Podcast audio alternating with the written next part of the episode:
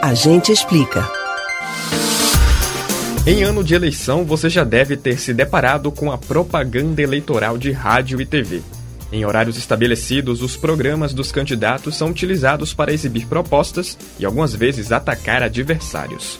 Mas você já reparou que alguns pleiteantes possuem mais tempo de guia eleitoral do que outros? Como é feito o cálculo para definir a distribuição entre os candidatos? A gente explica. A Justiça Eleitoral determina que 90% do tempo da propaganda seja distribuída proporcionalmente de acordo com a base das bancadas que apoiam os candidatos. Os 10% restantes são distribuídos igualmente entre todos os partidos.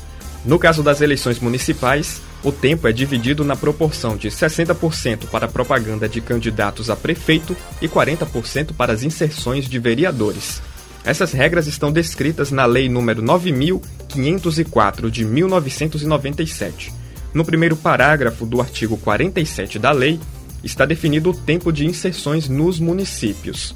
Para essa modalidade, são reservados 30 segundos no rádio e 60 segundos na TV, totalizando 70 minutos diários.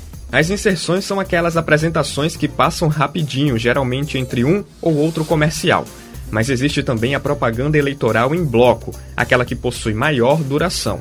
No rádio, ela é exibida de 7 da manhã às 7h10 e de meio-dia às 12h10. Na televisão, a veiculação é realizada nos horários de 1 da tarde a 1h10 e de 8h30 da noite às 8h40. A partir de 2020, algumas alterações na propaganda de rádio e TV foram estabelecidas. O programa eleitoral gratuito, por exemplo, passou de 45 para 35 dias, com blocos de 20 minutos de segunda a sábado. Já as inserções são de domingo a domingo.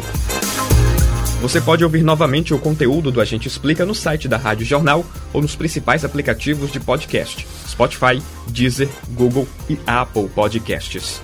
Max Augusto para o Rádio Livre.